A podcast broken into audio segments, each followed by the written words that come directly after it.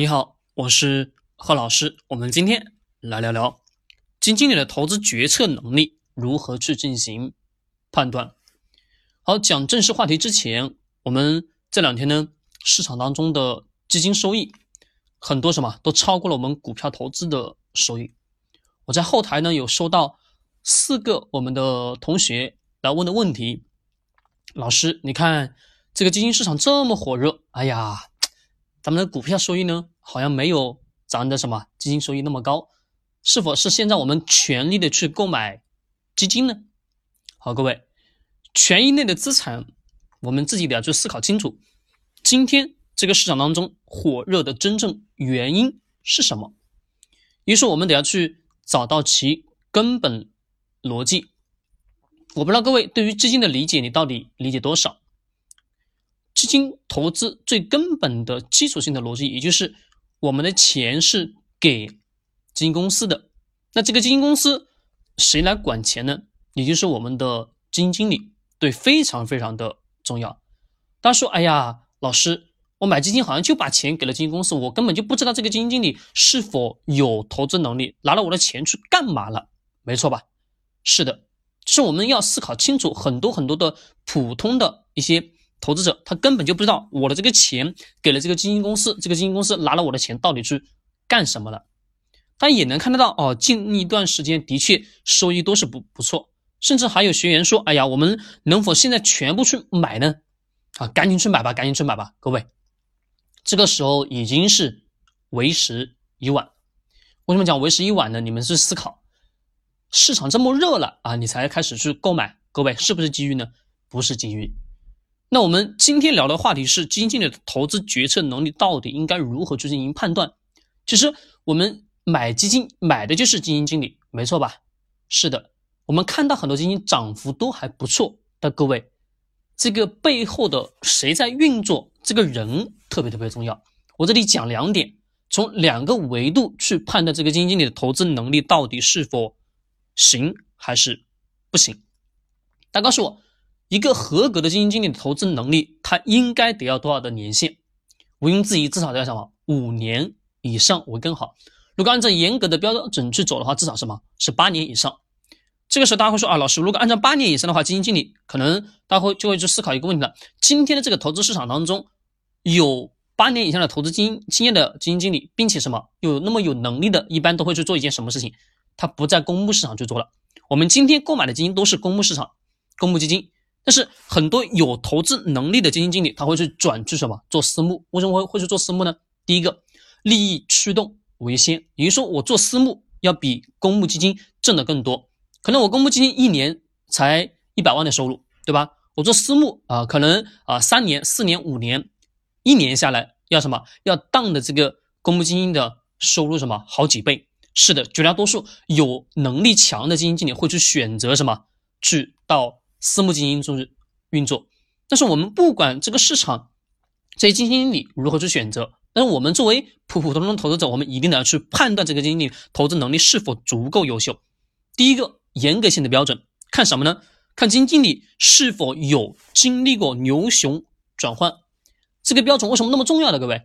因为特别特别简单，你自己去思考基金经理的投资能力，如果五年八年都没有的话，啊，你想想这个刚刚。从学校出来考了一个什么？我们的基金经理的这个相关的从业证，有一个证书啊，就开始啊管理基金的，开始去进行投资了，对不对？各位，这个时候他需要什么？对市场有充分的了解。就比如说举一个典型的例子，各位，我们在学校里面学的大量的知识，比如各式各样的什么专业知识，各位你们告诉我，有多少专业在学校里面学的知识，到今天的商业社会当中还是可以直接去进行使用的？少之又少吧。是的，甚至我们会发现大量的知识都是无用的，也就是说我们在学院里面学的东西跟今天的商业社会是脱钩的，它根本就不是一个什么层级，也不是什么一个现象，也就是说导致了我们今天能看到绝大多数的学校的学生出来什么感到迷茫，他迷茫什么呢？也就是说他根本就不知道找不到自己的方向在哪里，因为他对今天的整个商业社会不清楚、不了解，不知道自己什么能干嘛、能做啥，没错吧？是的，那我们想想，这个基金经理呢也是一样的，他没有过往的投资经验，没有什么特别丰富的这个市场的预判能力，那自然而然就不可能什么给我们的基金带来很好的收益。这是第一点，也就是说，基金经理一定得要有什么长的投资年限，至少什么在八年以上。五年以上什么是一个小的门槛，至少什么在八年以上。一般八年以上的这个基金经理在市场当中摸爬滚打八年时间，各位他肯定什么不是白白的去浪费时间去摸爬滚打的，至少他见证了这个市场当中很多很多什么各式各样的金融的一些投资，嗯现象，比如啊爆发的爆发的什么爆发式的增长，或者说爆发式的什么下跌，都有可能会经历过。那自然而然，这个经理的投资能力、经验、见识就会在这个过程当中去形成。就比如我们一个人从一岁长到二十岁，各位，这个过程当中你会发现，你对于世界的了解是空白的。但是呢，你在这个市场当中，慢慢就因为哦，到了二十岁以后，慢慢去了解今天社会，了解今天整个商业世界是如何的时候，你会发现，你对于商业的理解会有不一样的感受、不一样的感觉，跟你过去从一岁到二十岁这个区间完全什么是两个不一样的人吧？是的。就比如我们经常说啊，女大十八，十八变，变的是什么？各位，也就是这个女的，也就是这个人对于世界的认识，对于整个社会的了解。那基金经理也就是一样，他对于整个市场的了解，等于整个行情的什么预判，他至少什么有了这个能力吧？是的一个基础性的能力，这是第一点。第二点是什么？是基金经理在熊市的时候，他管理的基金是否要比其他同类型基金收益要高一些？如果说一个基金经理啊管理的什么基金啊，在熊市的时候很差很差很差，那各位我们得去思考，熊市自然而然说的什么市场当中投资产品不可能有特别特别好，特别是股市，没错吧？对。但是我们嗯这个时候我们发现这个经理在熊市的时候他的投资收益都会很高，那我们知道为什么他会入高？哎，其他基金经理投资的呃这个产品啊买的这个东西是不行，那我们也能从熊市当中能判断的出来。这个基金经理什么投资能力还算是什么可以的，至少说明一点，这个基金经理还是什么有一定的水平。那么我们也得要去看看这个经理在牛市的时候，他的基金投资收益有多高。也就是说，看这个基金经理过去每一年以往的什么历史的投资收益。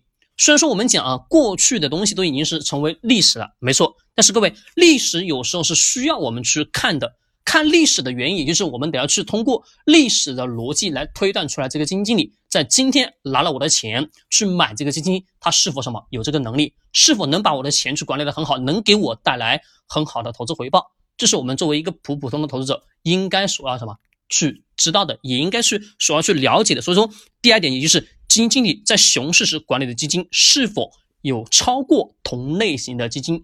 投资收益如果超过很高，那自然而然什么？这个经理一定有一定的投资能力的。好，各位，今天我们分享的也就是以上的两点，希望对你的投资有所帮助。